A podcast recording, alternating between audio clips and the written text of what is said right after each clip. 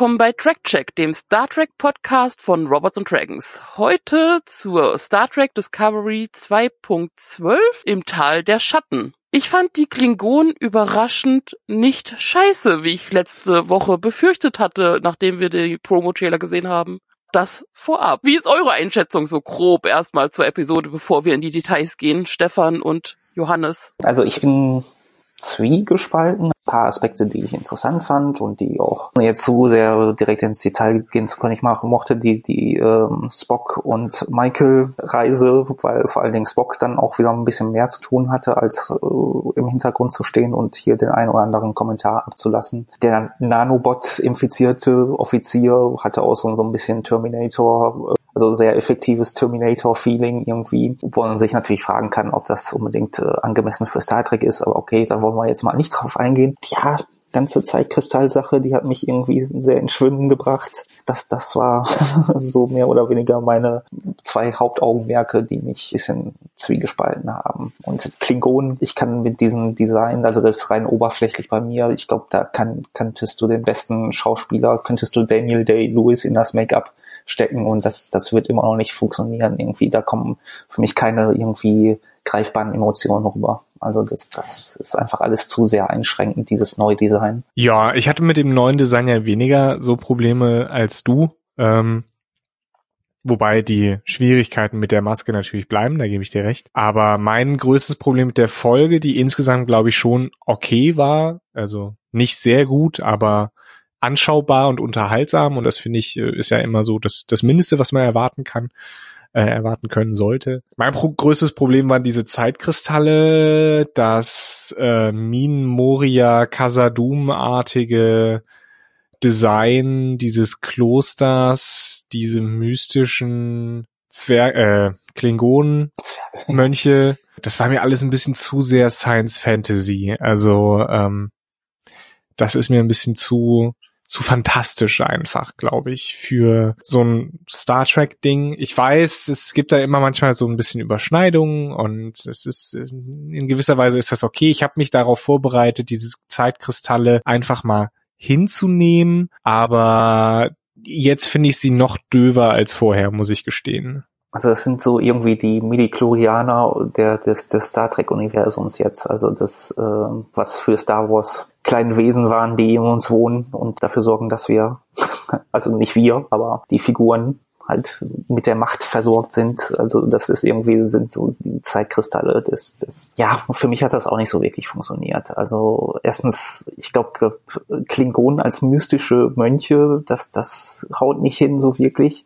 Das, ähm, diesen Mystizismus, den, den verbinde ich eher mit äh, Vulkanier. Wobei ich muss, ich muss sagen, dass es für mich durchaus schon insgesamt funktioniert, das Konzept, weil wir sehen, es gibt ja dieses, dieses Bild des, des Kriegs, Kriegermönches, vor allen Dingen aus Asien, mhm. äh, Klingonen als Kriegerkultur, also da komme ich noch mit klar, aber wie gesagt, also das, das mit, mit, mit diesen Lava-Dingern und, und eine Brücke über einen großen, über, über eine große Schlucht und Lava in den Zeitkristallhöhlen, nee. Nee, ganz ehrlich, nee. Also, dass es, dass es Mönche sind und es auch äh, so einen gewissen Mystizismus bei Klingonen gibt, stört mich jetzt erstmal nicht. Also A, weil da dieser Planet mit diesen Mönchen ja als absoluter Sonderfall unterhalb der Klingonen gilt, äh, plus auch die Klingonen an sich natürlich äh, selber Mystiken und Legenden haben und durchaus auch eine reli gewisse religiöse Ader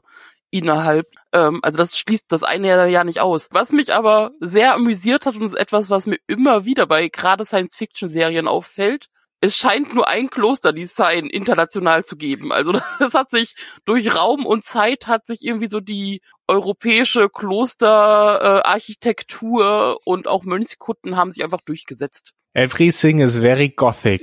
very gothic. Im, Im wahrsten Sinne des Wortes ist es halt diese gotische, diese gotische Architektur mit den hohen, schmalen Fenstern, Rosetten, äh, durchbrochenen Geländern und so weiter. Ist mir auch aufgefallen und ich dachte mir, ah, okay. Aber ich glaube, das ist auch immer so eine Budgetfrage. Also ich glaube, da haben sie einfach irgendeine Kirche oder ein Kloster in der Nähe von, von Los Angeles genommen oder vielleicht irgendwas, was schon im Studio aufgebaut war, äh, haben da was drin gefilmt. Das kann ich aus Budgetgründen, weil es ja letztlich doch in Anführungsstrichen nur eine Serie ist, schon schon okay Nee, finden. nein, Das Argument lasse ich nicht bei dieser Serie zählen, wo du echt irgendwie sonst was animieren kannst und tust. Und ja, klar, da kostet das alles Geld, aber also dann, dann hätte ich lieber auf den Casa Doom Shot versch- äh, verzichtet und da irgendwie ein eher zu Klingonen passendes äh, Design gewählt. Wo ich meine, vielleicht gibt's Gothic Klingonen, also anscheinend, weil ist ja jetzt Kanon, aber ähm,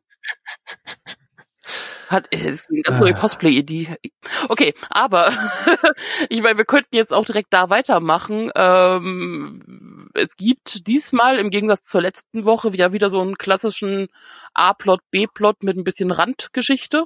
Einfach direkt bei den Klingonen weitermachen. Also wie es überhaupt dazu kommt, dass wir auf Bores landen. Das ist eine der wenigen Why dieser Episoden für mich, weil man fängt natürlich damit an, dass man auf der Discovery wieder ist und äh, klar ist, okay, Georgiou ist wohl mit rangebeamt worden, aber ist auch direkt wieder los und sucht Leland, was die Discovery nicht tut, weil Aber das wird nicht aufgedeckt, was Jojo macht, oder? Nö, die, ich glaube, sie, also so, es wird gesagt, die ist unterwegs alleine Leland suchen. Also sie wollten halt mit Okay. der, nicht mit der Discovery, weil erste Direktive ist jetzt für sie, also nicht die erste Direktive der Sternflotte, sondern für sich der erste Mhm. Aufgabe ist, das Sphärenarchiv zu schützen. Das heißt, sie müssen möglichst weit weg von äh, Sektion 31 und von Leland sein und von, also von der AI ist ja nicht mehr Leland. Und dann ist direkt in einem Atemzug, ja, aber da ist ja ein rotes Signal aufgetaucht und da fliegen wir jetzt hin. Weil das der Ort ist, wo ihr sie niemand vermuten wird, vor allem nicht die AI, die genau weiß, was es mit den Signalen für sie auf sich hat. Also, Vor allem, wenn ich nochmal einwerfen darf, es gibt ja, gab ja am Anfang, glaube ich, sieben Signale, oder? Ja. Wir sind jetzt bei Nummer vier. ja. Wir haben noch zwei Folgen. Also ich meine, das ist durchaus klar, dass sie weiter untersuchen wollen, was das jetzt mit diesen Signalen auf sich hat. Das macht schon Sinn, aber das war original ein Atemzug mit, wir, wir müssen uns verdeckt halten und sicher halten und weit weg. Also lass uns dahin fliegen, wo uns jeder vermutet und sehen kann und finden. Und auch, irgendwie ist es ja anscheinend relativ einfach, in Klingonengebiet zu fliegen.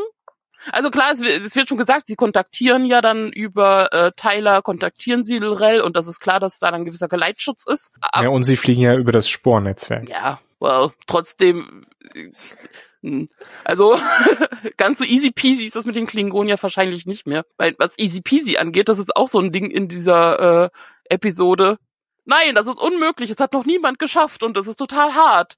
Ja, aber ich will das aber. Na okay, komm, hier hast du. Ja, eben, also das ist so ein bisschen, bisschen auch mein Problem gewesen, dass alles sehr gefällig ist. Ja, also, dass diese ganzen großen mystischen Barrieren achselzuckend einfach eingeräumt werden, weil ja, Pike ist schon Knorke. Pike ist, Ja, Pike also- ist Knorke, also da, da lasse ich auch nichts drauf kommen, der ist Knorke. Nee, nee, aber das wäre ja so die Erklärung. Also ich denke mal, das geht jetzt langsam zum Ende zu und äh, man muss jetzt viel in, in, in ein paar Episoden irgendwie abarbeiten, nachdem man die erste Hälfte der Staffel irgendwie damit mit der Suche nach Spock irgendwie, glaube ich, so ein bisschen so ein bisschen auf der Stelle getreten sind. Das haben wir ja auch schon oft gesagt. Und jetzt irgendwie äh, muss schnell schnell alles gemacht werden. Und äh, ich glaube, alle Hürden werden da schnell mal irgendwie taucht man irgendwie drunter und, äh, und springt nicht unbedingt drüber. Da wird viel äh, Yada Yada gemacht und äh, ja, ja, machen wir einfach so und zack. Au- Auf zum nächsten Plotpoint. Wobei ich das ganz, äh, ganz angenehm fand in der Sache zwischen Tyler und Burnham, dass sie ihn einfach direkt fragt, hier, was ist los? Und er dann auch direkt sagt, ja, äh, auf dem Planeten ist mein Sohn aus dem und den Gründen. Der jetzt erwachsen ist aus irgendeinem Grund. Ja, hat man tatsächlich selten. Burnham das auch gut auffängt in dem Moment. Also Ramle sagt, ja, hier, das muss ja voll schwer für dich sein, ohne dass da jetzt schon direkt wieder so ein Mega-Drama zwischen denen aufgemacht wird. Das fand ich tatsächlich überraschend angenehm. Ja, vor allen Dingen, weil man das halt selten sieht in mehr oder weniger dramatischen Serien, dass Menschen einfach wie Menschen, die sich ihres Verstandes bedienen können und empathisch sind, miteinander reden und sagen, oh, okay, na ja, wir kriegen das schon hin. Ähnlich schnell, angenehm schnell ging die ganze Geschichte mit Lrel, allerdings nicht ganz so elegant. Also ähm, ihre Figur in jetzt dieser Folge war reichlich überflüssig eigentlich. Also sie war halt so der Passierschein A38, aber ähm, und ja gut, und es gab so ein bisschen noch quasi gefühlt jetzt so eine finale Auflösung für sie und Tyler im Sinne von, ja, ich merke, du hängst am Burnham, ich lass dich ziehen und äh, Wok, Wok ist tot. Das ist, glaube ich, der, der zentrale Punkt in dieser Szene gewesen, dass wir diesen Handlungsstrang so ein bisschen abgeschlossen haben. Ja, gut, das, das Ja. hat halt seine Funktion, aber war jetzt wenig elegant. Aber auch nicht nervig. Also das muss ich wiederholen. Ich bin nach wie vor anhaltend davon positiv überrascht. Ich habe ja mit Klingonen mittlerweile befürchte ich das Schlimmste und nein, nein, nein, das war alles ganz okay. Was ich da auch sehr angenehm fand, dass äh, Tenavik einer der wenigen Klingonen ist, der nicht nuschelt. Das ist äh, deutlich besser zu ertragen in äh, Dialogen. Aber Jung, der ist schnell groß geworden, was? Weil Zeit und Kristalle Na gut, Und und Zeitkristalle. Also das ist das ist halt genau der Punkt, der mich stört. So, sie, sie gehen volle Kanne auf dieses Zeitthema und es, also für mich funktioniert's halt nicht, weil so viel unerklärt bleibt. Das muss ich mich wieder auch wieder wiederholen, ne? Aber Wir haben wir haben nee. das ja noch so schön hinerklärt, dass es ja tatsächlich wirklich dieses äh, Konstrukt der Zeitkristalle in der Physik gibt. Und dann zeigen sie die aber wirklich so als richtige Kristalle, die man zwergmäßig abbaut und die blau leuchten und nicht nur das können oder dass man die irgendwie benutzen kann, um irgendwie Zeitreise bla, sondern es reicht, dass man so einen Kristall irgendwo hat und es wachsen spontan Bäume und Babys werden riesige Klingonen innerhalb von ein paar Monaten und Weise und hä? Jetzt mal abgesehen von diesem Zeitanzug, den äh, Burnhams äh, Mutter irgendwie gebastelt hat, was der praktische Nutzen dieser Zeitkristalle dann letztendlich ist. Also wofür die verwendet werden, was genau da angebetet wird oder was da behütet wird. Naja, sie beten ja nicht die Zeitkristalle an, sondern er sagt ja, also es kommt ja schon rüber, und das wird, glaube ich, auch direkt so gesagt, dass die Klingonen auch das Risiko von den Zeitreisen erkannt haben und das mit ein Grund ist. Es sind ja nicht nur die Zeitkristalle, die da sind, sondern auch noch irgendwelche anderen Mineralien und Dinge oder sowas, die für die Klingonen wichtig sind. Aber die Zeitkristalle müssen beschützt werden, weil die ein extremes Risiko darstellen, weil wenn man mit der Zeit rumspielen kann, das enorme Probleme bereitet. kann man da nicht irgendwie was eine, eine praktischere, äh, sagen wir mal, Festung bilden als so, ein- so, so ein mystisches Naja, die, die ist ja an sich sehr, äh, funktioniert ja gut.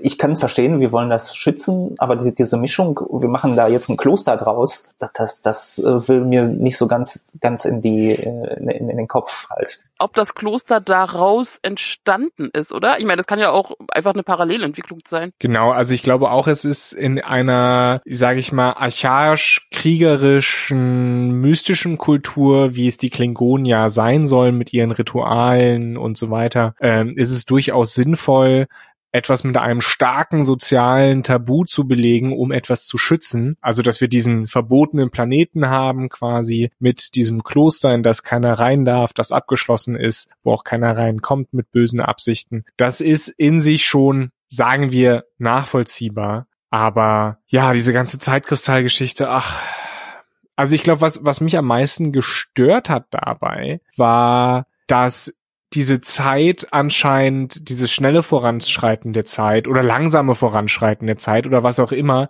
dann aufgehalten wurde oder angehalten wurde, solange Pike da war, weil er ist ja jetzt nicht gealtert, das heißt, die Zeit ist normal weitergelaufen, wohingegen Tenavik oder halt das äh, äh, Albino-Kind von Vok und Lorel äh, ja um Jahrzehnte gealtert ist in wenigen, wahrscheinlich Wochen, Monaten.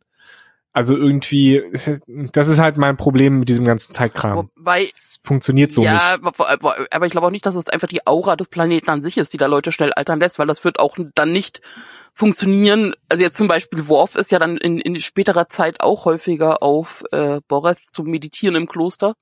Äh, und der, der altert ja dann auch nicht jedes Mal spontan, beziehungsweise man sieht ja hier auch nicht die Leute an sich altern, sondern das wird ja dann relativ gezielt eingesetzt, dann auch mit dem Baum und so. Wobei natürlich nicht erklärt wird, wie das alles funktioniert und das macht überhaupt keinen Sinn, noch weniger als alle anderen Zeitreisen vorher. Also das, Eben, dann kann man es auch Johannes, lassen. die leuchten blau. Dann brauchst du nicht Tenavik einführen, dann reicht es, wenn du irgendeinen anderen mystischen, langhaarigen, blauen äh, Klingonenmönch Hansel da hast. Aber hier hattest du, aber hier hattest du auch die schöne Auflösung, weil das gab ja dann zusätzlich zur Auflösung rund um Teil äh, Rell und Wok äh, ja nochmal dieses, dass Pike sagen konnte, hier, ich habe euren Sohn gesehen, ich habe mit ihm geredet. Also ich habe die, die Auflösung nicht gebraucht, sage ich dir. Ja, aber- Aber- nee, ich auch nicht. Ja, ihr seid ja aber auch nicht Wok oder Rell, die haben das vielleicht gebraucht. Ja, aber das sind fiktionale Figuren und wir sind die Zuschauer und wollen Aber ihr unterhalten. seid einfach nicht richtig in der Serie drin, merke ich. Nur mit Vielleicht. Aber ist das unsere Schuld oder die der Vielleicht Autoren? hatten sie auch einfach noch einen Vertrag mit dem Schauspieler, weil äh, dieser Ken Mitchell, der hat schon in der ersten äh, Staffel den Cole gespielt, am Anfang der zweiten Epi Staffel äh, den Cole Sold und jetzt halt Tennerweg. Also das ist so ein bisschen so der Go-To-Guy, wenn man einen sprechenden Klingonen Richtig. braucht. unter der Maske sind sie alle gleich oder so. Leider ja. Ja, wobei, mittlerweile nuschelt er nicht mehr. Vielleicht hat er sich gegen das Gebiss gewehrt. Vielleicht haben sie bessere Gebisse. Naja, bei Rel immer noch nicht. Vielleicht Hm. sind Zeitkristalle gut für die Zähne. Wer weiß das schon. er hat immer noch seine Milchzähne, Ja. wenn Klingonen sowas haben. Die haben bestimmt so ein Gebiss wie Haie, wo einfach das immer nachgeschoben wird mit den Zähnen. Ja Äh, aber äh, ihr könnt jetzt noch so viel lästern, dass das alles nichts bringt oder sowas, aber es hat uns eine wunder wunderschöne Pike-Szene gebracht. Schön. Auch Stefan, du hast immer noch kein Herz seit letzter Woche Ich, entwickelt. ich weiß nicht, ich, ich, wenn ich Pike äh, verbrannt und im Rollstuhl sitze, ich weiß nicht, ob schön das erste Wort Na, ist. aber schön, es können auch schön äh, Dinge schön sein, die die die tragisch also du, du meinst emo, emotional, Ja, äh, dramatisch. Also sehr gut, also was ich an dieser Szene so schön fand, also ich meine, abgesehen davon, dass ich jetzt immer noch nicht verstehe, warum mit der Zeitkristall auf einmal auch Visionen aufploppen. Moment, ist, ist Tennerweg so eine Art Three-Eyed Raven wie in Game of Thrones? Warum nicht? Ah. Also ich, Ich, ich nehme mich da jetzt raus, mir ist das alles zu blöd. Ja. Ich bin wieder dabei, wenn es nicht mehr um Es geht Zeitkristalle jetzt um geht. Pike. Er hat, also Pike sieht kurz in seinen Zeitkristall und sieht ja, ähm, was ihn erwartet, was man ja auch schon aus der Klassik-Serie kennt, allerdings noch nicht gesehen hat. Und ich muss sagen, ähnlich wie mit Talos 4, dass ihm das, wie ich es ihm nicht zugetraut habe, wieder sehr gut gelingt, den Anschluss an die Klassik-Serie zu kriegen, dass man Sachen zeigt, die man so noch nicht gesehen hat, aber es trotzdem zum Rest passt und auch zum Charakter passt. Vor allem aber auch, weil Ensign Mount es fantastisch spielt. das ist für mich das Positivste eigentlich daran. Also für, für mich ist das wieder so ein Prequel-Problem, dass man versucht, hier Ecken und Kanten miteinander zu verbinden. Ja, aber ich will jetzt noch viel mehr als letzte Woche schon eh schon gesagt, will ich meine Prequel-Serie mit Ensign Mount und Ethan Peck als nicht Pock und Pock und Spike. als Pike und Spock in den frühen Jahren. Jetzt erst recht. Ja, definitiv sehe ich, sehe ich ähnlich. Ähm, die beiden Charaktere machen schon Spaß, auch zusammen. Anson Mount ist da wirklich ein Glücksgriff gewesen, glaube ich. Was ich halt wieder so ein bisschen dahergewurstelt finde, ist dieses, ja, jetzt kannst du dich noch entscheiden, aber wenn du es einmal gesehen hast, ist das fest in dein Schicksal eingefügt. So, hä, ja, was? Schließt sich direkt an nach diesem emotionalen Moment, wo er sich selbst einen, einen Talk gibt im Sinne von, ich bin ein Starfleet-Captain, ich diene dem großen Ganzen, bla. Was, ach, da kommt das ging ans Herz, Stefan, auch bei dir, oder? Stefan? Okay. Bitte? Bitte? okay. Ähm, naja, aber auf jeden Fall direkt danach war mein Gedanke, Moment, also sein Schicksal ist jetzt festgeschrieben. Das heißt, er kann jetzt einfach mal einen Spacewalk machen ohne Anzug. Ja, das ist halt so, wir sagen das so und deswegen ist es halt so. Und das, Kann er jetzt einfach total riskante Dinge machen, also noch viel riskanter als vorher, weil ihm klar ist, okay, er hat noch ein paar Jahre und das ist halt, ich warte, innerhalb dessen warte ich jetzt aber irgendwie drauf, es sei denn, sie packen es erst in die Prequel-Serie, die jetzt bitte kommt, wie er mit Spock redet und ihm klare Anweisungen gibt im Sinne von, hier sollte ich mal irgendwann, also ein bisschen die Patientenverfügung gibt. So, sollte irgendwann mal das und das der Fall sein, bring mich bitte auf Talos 4 oder sowas oder er schießt mich oder was auch immer. das würde noch Sinn machen, ja. Aber ich meine, ich, Naja, es wird ein bisschen mehr dann auch schon wieder mit der Klassik-Serie hinkommen, dass, also warum halt Spock dann äh, im Prinzip meutert und, und, und die Enterprise entführt, um Pike nach äh, Talos 4 zu bringen. Das wird schon alles zusammenpassen. Aber ich finde, ich finde, gerade diese Lücke könnte man halt mit äh, äh, schön schließen. Vor allen Dingen könnten wir jetzt anfangen, Pike wirklich auch mit, mit diesem Problem zu entwickeln, dass er weiß, dass dieses Schicksal auf ihn wartet und vielleicht hadert er damit und vielleicht sagt er sich auch, ich kann es irgendwie abwenden. Da ist so viel Drama drin, dass wir in den nächsten zwei Folgen nicht sehen werden. So ein bisschen hoffe ich, dass man es in kleinen Sachen merkt. Also ähnlich wie, wie jetzt am, direkt am Ende der Episode noch, dass es dass man merkt, dass sich bei ihm was verändert hat. Äh, Was willst du jetzt in den zwei Folgen da groß noch erzählen? Vor allen Dingen, weil jetzt der, der, der in großer roter Schrift überall Control macht euch alle platt blinkt. Roter Alarm. Quasi. Ja, lass die Enterprise zerstören, ist, äh, äh, die, die, die Discovery zerstören. Es gibt keine bessere Lösung. Kurz eingeworfen, das fände ich ja insofern konsequent, als dass das auch erklären würde, weil das ja die letzte Instanz des Spornantriebs ist, als Erklärung, warum es dann keinen Spornantrieb Ja. mehr gibt. Gut, es gibt ja schon eine Season 3 oder die wird ja schon geplant oder geschrieben. Ja, aber die kann ja auch ohne Spornantrieb Aber sein. da wissen wir nicht, ob es mit demselben, Aber mit demselben ja, aber Schiff wie ist. gesagt, kaputtes Schiff heißt ja nicht, also da, da, guck dir die Enterprise an, wie oft die irgendwo geschreddert wurde. Das stimmt. Also, Anderes Schiff, das muss dann nur gleich heißen. ja gut, das ist bei der Enterprise auch so. Enterprise XYZ. Das ist, das ist auch gut, dass es immer wieder wechselt, weil das ist super fürs, für die Merchandise-Industrie. Es muss immer wieder neue Modelle geben. Egal, zurück Ja. zum Thema. Sollen wir mal über Kontroll sprechen? Saru ist jetzt der coole Captain. Also endlich so keine Tentakel mehr und ja, ja, mach hier. Flieg mal, alles in Ordnung, Kind. Lauf, hab Spaß. Irgendwann muss er, muss er, glaube ich, ihr auch mal vertrauen, Ja. einfach und sagen, okay, das, das, äh, denke, das wird schon irgendwie richtig sein, was du da tust. Die Vergangenheit spricht eigentlich Nein, dafür, nein, nein, die Vergangenheit äh, spricht eigentlich dagegen. Ja, aber wir haben ja etabliert, dass die beiden schon so ein gutes Verhältnis Ja, das schon, aber trotzdem, haben. also auch unabhängig von der Meuterei damals, spricht eigentlich so ziemlich viel. Das bringt nur Probleme mit sich. Ja gut, aber dann müsstest du halt äh, Burnham direkt aus der aus der Luftschleuse kicken und dann Ja. war es das. Also Oder nach Hause schicken, also. Geh woanders Ja. spielen.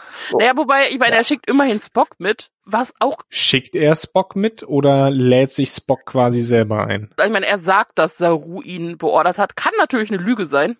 Möglich. Ja, Dieser aber ich Fuchs. traue äh, Saru auch zu, dass er Spock äh, gesagt hat, hier komm, macht mal euren Geschwistertrip, ihr habt da noch was auszuarbeiten. Was ich tatsächlich mag, also inklusive entnervten Seufzen und also die Kombination aus den beiden, wie es ja jetzt auch, vor allem, wurde, weil das auch schon hingeführt wurde, ging zwar alles ein bisschen schnell, aber dass die beiden sich von, okay, wir hassen uns und reden nicht miteinander, was ich ja gar nicht als Hass rausgestellt habe, sondern äh, gegenseitiges einfach Unverständnis, aber eigentlich mögen sie sich, hin zu, okay, sie sind wirklich Geschwister und kümmern sich umeinander, das ist ja dann schon etabliert worden in den letzten Folgen.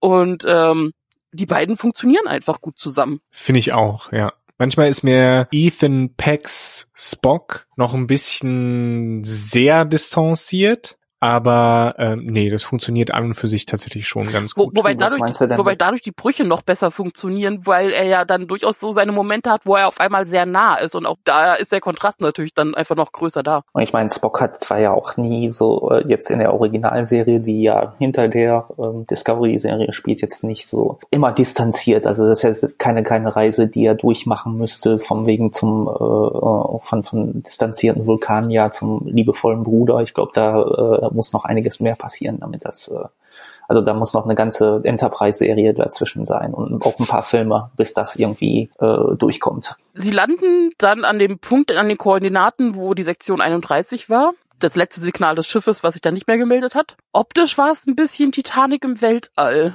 Inklusive der einsamen Rose, die überlebt hat und leise pfeift, damit sie äh, gefunden wird. wenn sie ein Nano-Roboterwesen wäre. Ohne Scheiß erst in dem Moment rausgefunden, wo Burnham das, der auch das Licht aufgeht. Ich dachte schon, okay, irgendwas wird da auf dem Schiff passieren, was dann Control ist. Aber äh, äh, dass Control schon zylonenmäßig jetzt äh, Cameron Grant ist, das, das ging mir nicht auf. Ich habe ihm abgenommen, dass er tatsächlich einfach so gerade noch überlebt hat und die Geschichte erzählt.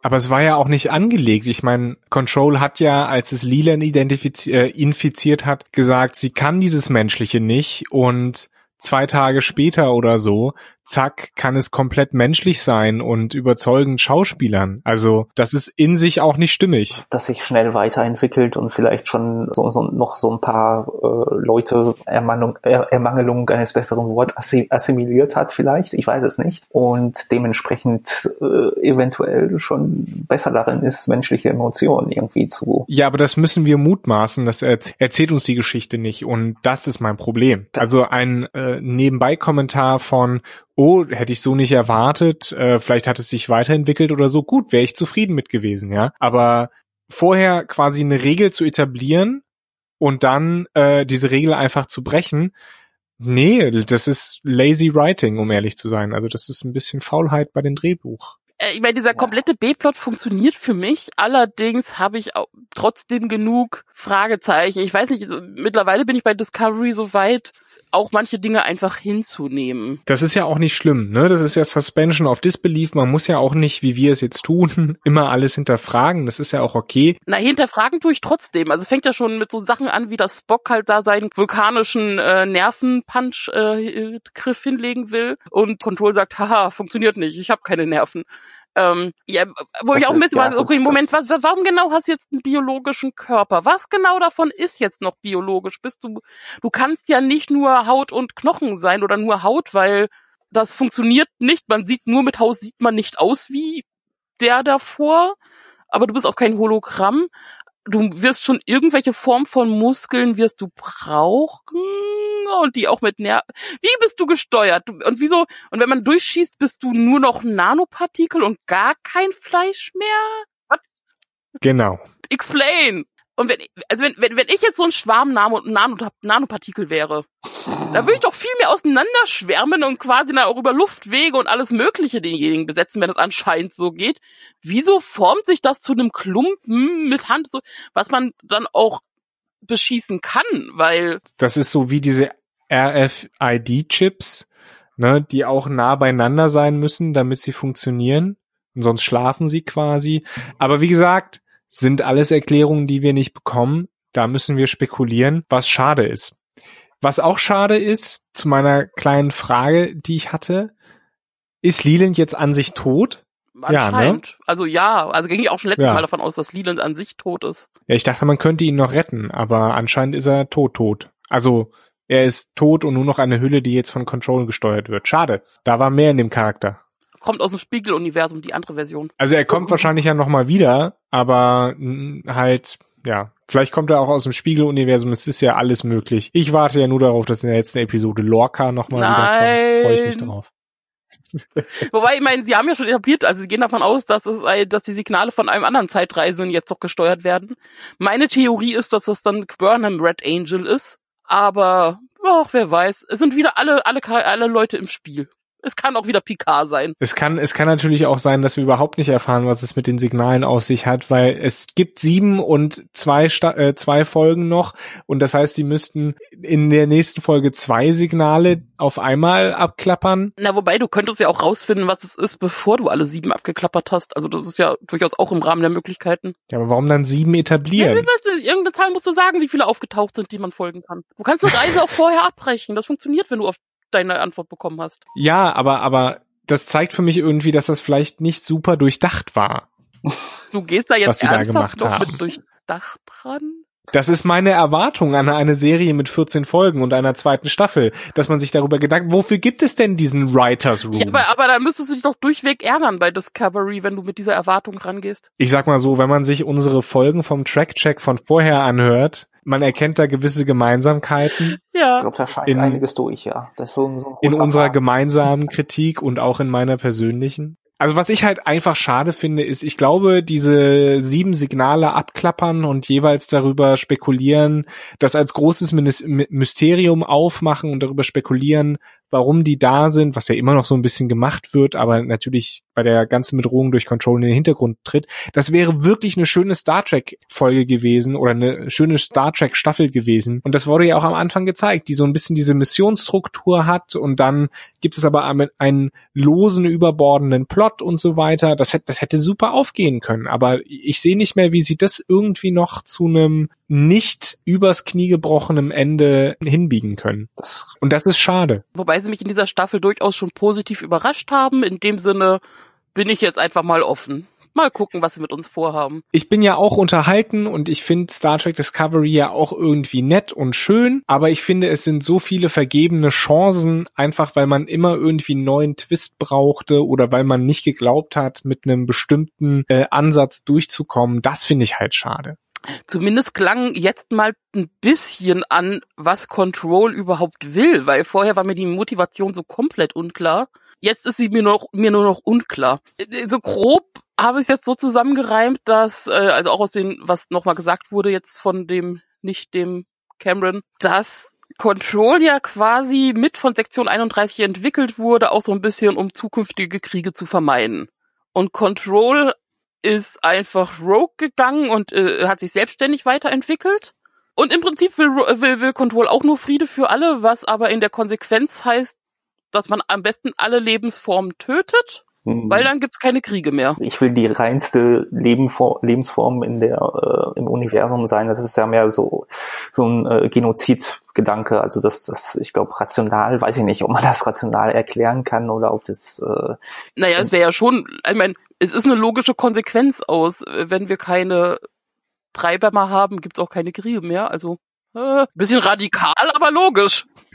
Ist es tatsächlich so, dass alles Leben ausgelöscht ist oder ähm, dass Control quasi damit nur Macht demonstriert hat, alle eingeschüchtert hat und sich jetzt alle dem neuen Robo-Overlord gebeugt haben? Naja, aber Mutter Burnham sagt nicht so doch, wirklich, ne? doch, äh, Mutter Burnham sagt doch, es ist niemand mehr da. Also noch nicht mal, also sie redet- meint jetzt gar nicht mehr Menschen, sondern sie wäre ja von Planet zu ihr sonst wo und überall rumgereist und es ist einfach niemand mehr da, nix mehr. Also ich glaube, sonst hätte man Ja. auch in, in der, aus der Zukunft schon irgendwie was gesehen. Okay, hier ist ein ver versklavtes Volk oder äh, versklavte Menschen, die sich dem dieser Gesellschaft irgendwie beugen oder so. Oder Mutter Burnham hätte das irgendwie erforscht. Oder, also so, das kann ich mir jetzt nicht denken. Also so wie ich das verstanden habe, ist wirklich alles weg. Aber was ich mich frage, wo ist, wo ist der Punkt, wo Control umgekippt ist? Wo Control gesagt hat, nee, ich muss jetzt alles auslöschen, damit äh, Ordnung herrscht im Hast du Universum. alle deine Windows-Updates installiert? Das ist eben die Frage. Das wird vergessen, irgendwas. Ja. Da hat jemand gesagt, uff, oh, scheiße. Äh, Da ist noch eine Subroutine, die, die ist anfällig. Wir haben einen, einen Staatstrojaner bei uns. Zack. Ist der self-aware geworden. Äh, aber zum Glück findet Spock ja eine Lösung. Also was heißt Lösung? Zumindest ein kurzzeitige Gegenpunkt. Man braucht einfach einen Supermagneten. Zumindest um diese Nano-Dinge aufzuhalten, ja. In meinem Kopf hatte ich direkt wieder so- diese Comic-Version, wo dann Leute diesen gigantischen Hufeisenmagneten ankommen.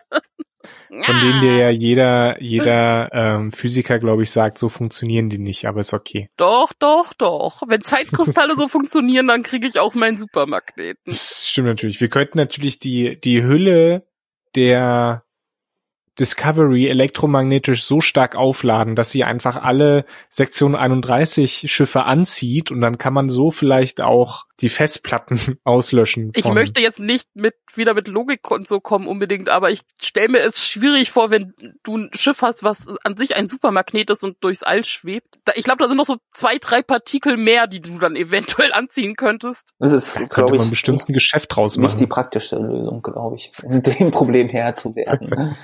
Ich würde gut lachen, wenn du auf einmal so eine mega Hülle hast mit lauter Plunder. Also alles um der Discovery festgesogen ist. Naja, ich meine, dieses Universum ist ja alt, voller, voller Kulturen, die äh, entweder je, jetzt noch durchs Weltall fliegen oder mal geflogen sind. Da findet sich bestimmt das ein oder andere, die ein oder andere interessante In Antiquität. Du meinst Weltraummüll, einfach Müll. Ich möchte ja irgendwann tatsächlich mal eine Serie. Es gibt einen Anime, äh, der kümmert sich um, um Weltraum. Müllmenschen ist leider nicht so interessant, ist aber sehr Science, also sehr harte Science Fiction, kann man sich mal angucken. Ich glaube, der heißt Planetes oder sowas. Ich habe mal versucht, zwei Folgen zu gucken. Es ist äh, irgendwie nicht so spannend. Aber ich wünsche mir immer noch eine schöne Umsetzung des Prinzips Weltraummüllmenschen. So, lass uns erstmal um das Plastik im Ozean kümmern und dann können wir dasselbe Prinzip auch äh, irgendwie auf unsere Umlaufbahn anwenden. Mit so einem riesigen Ja. Netz, was wir dann hinter uns herziehen und Aber das äh, magnetisch ist, weil sonst funktioniert das nicht. Dann sind wir auch vor Nanobots sicher. Das ist äh, eigentlich ein super Konzept. Aber wo wir auch wieder bei Nanobots sind. Also ähnlich wie die Sache mit, ja, lass uns mal mit der Discovery hier zum roten äh, Signal springen, weil dann findet man uns nicht. Ähnlich.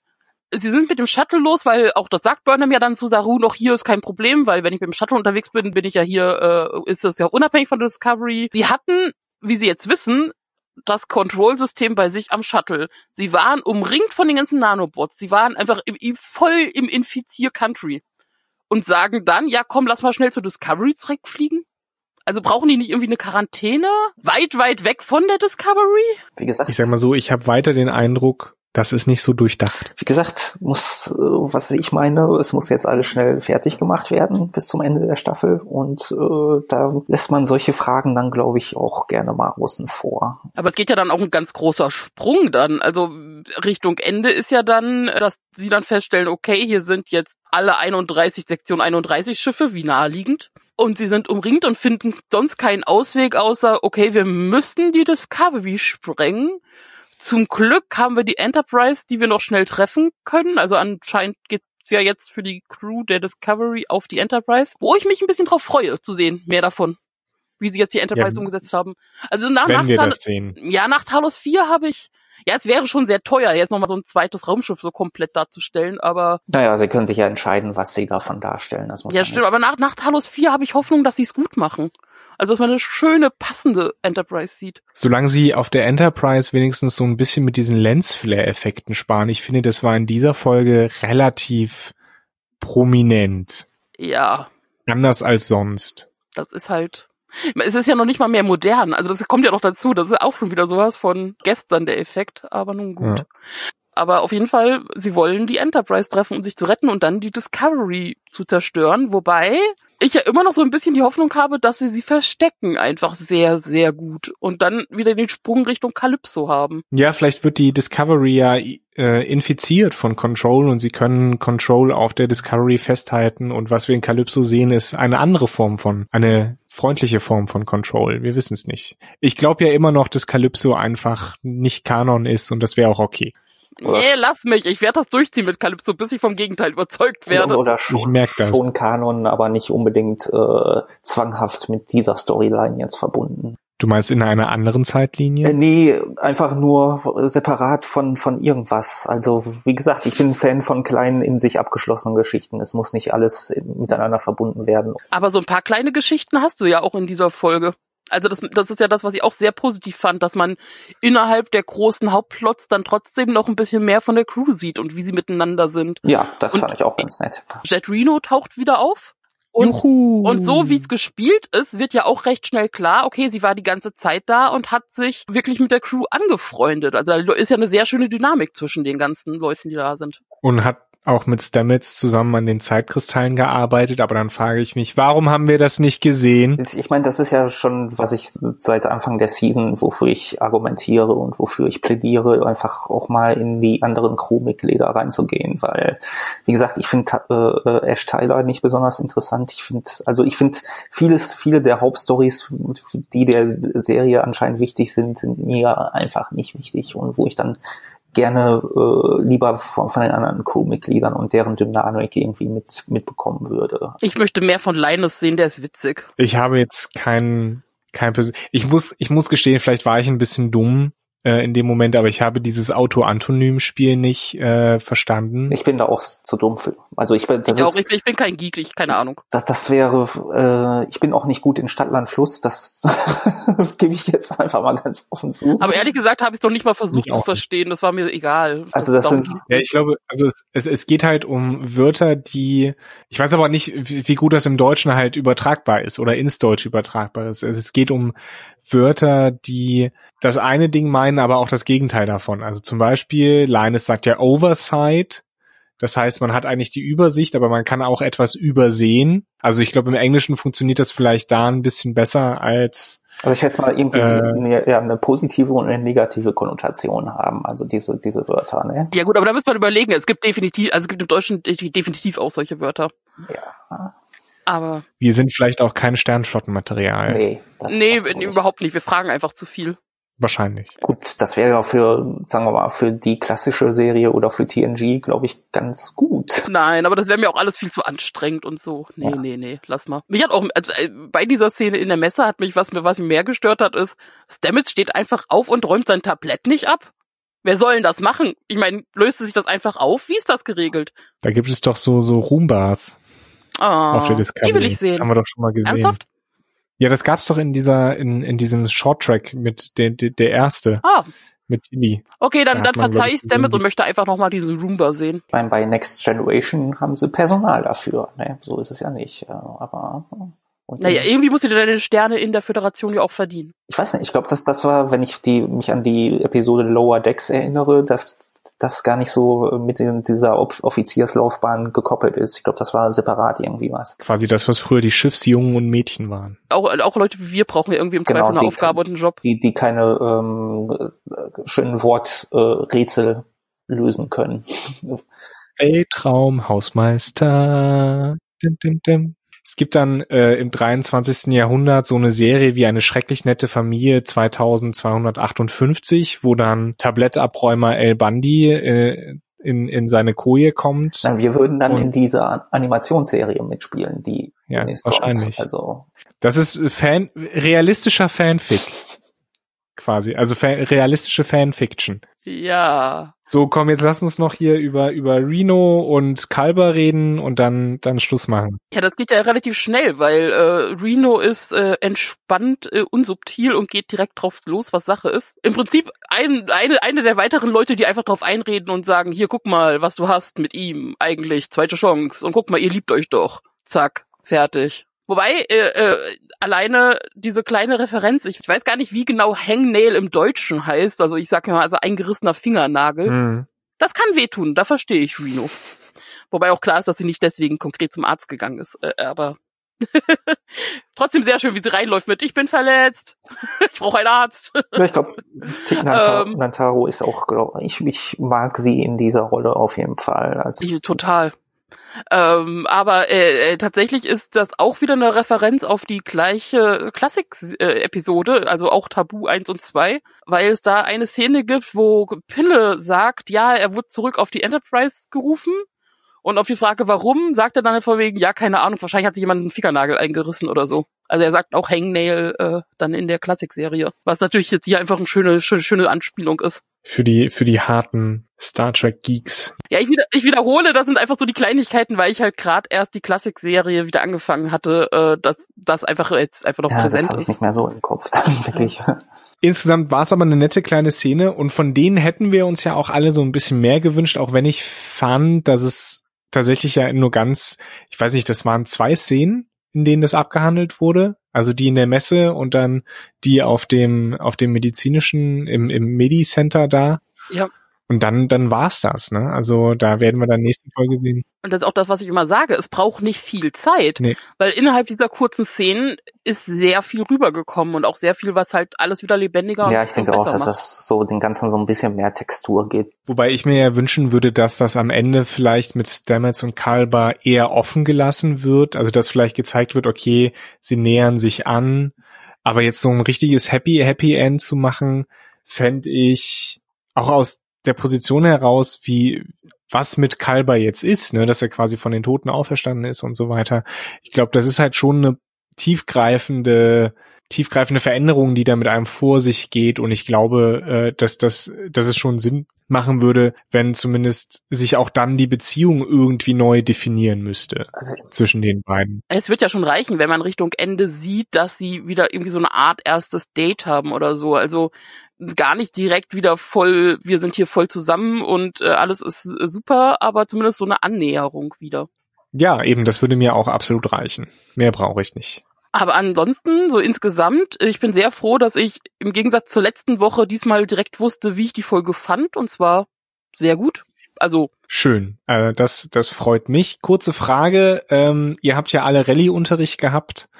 Äh, Tal der Schatten kommt. ja, Psalm, Psalm 23. Richtig. Und, und wenn ich schon wandelte im finsteren Tal, fürchte ich kein Unglück. Ja, bla bla bla.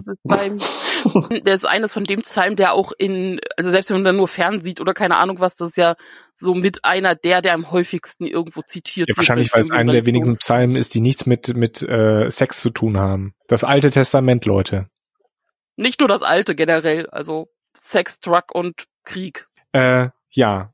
Stefan, mhm. wie ist so dein Verhältnis zur Religion? äh, nicht Teil meines, okay. meines, meines Lebens unbedingt. Nee, also Jetzt stellst du einfach so die Gretchenfrage. Ja, ich weiß, das war- das war fies.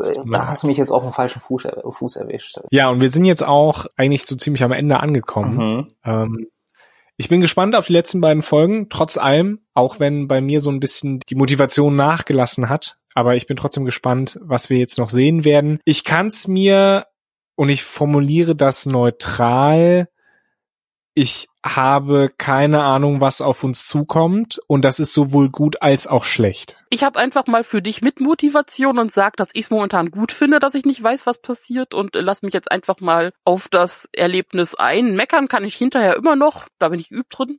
Aber erstmal freue ich mich drauf. Ich glaube, ich gehe da auch eher in die neutralere Richtung. Also das, ähm, auch wenn ich viel zu meckern hatte, ich bin froh, wenn die Klingonen-Geschichte abgeschlossen ist und Zeitkristalle erstmal die wieder in den Schrank gesperrt wurden ich, und das so in einer kleinen, in so einem Nebensatz erwähnt wird, hier, wir haben die Zeitkristalle und deswegen bla bla bla, ähm, war schon irgendwie ein bisschen hart für mich. diese, diese ganze Klostergeschichte. Ich glaube, das hat man auch gemerkt, dass ich da ziemlich mitgekämpft habe, das irgendwie äh, mit mir ins Reine zu bringen und mal gucken. Ich bin, bin dankbar, wenn man das so ein bisschen in die, in die Schublade wieder steckt. Amen. So say we all. Jetzt hauen wir aber alles raus hier. macht, macht, macht es gut. Bis nächste Woche. Tschüssi. Tschüss.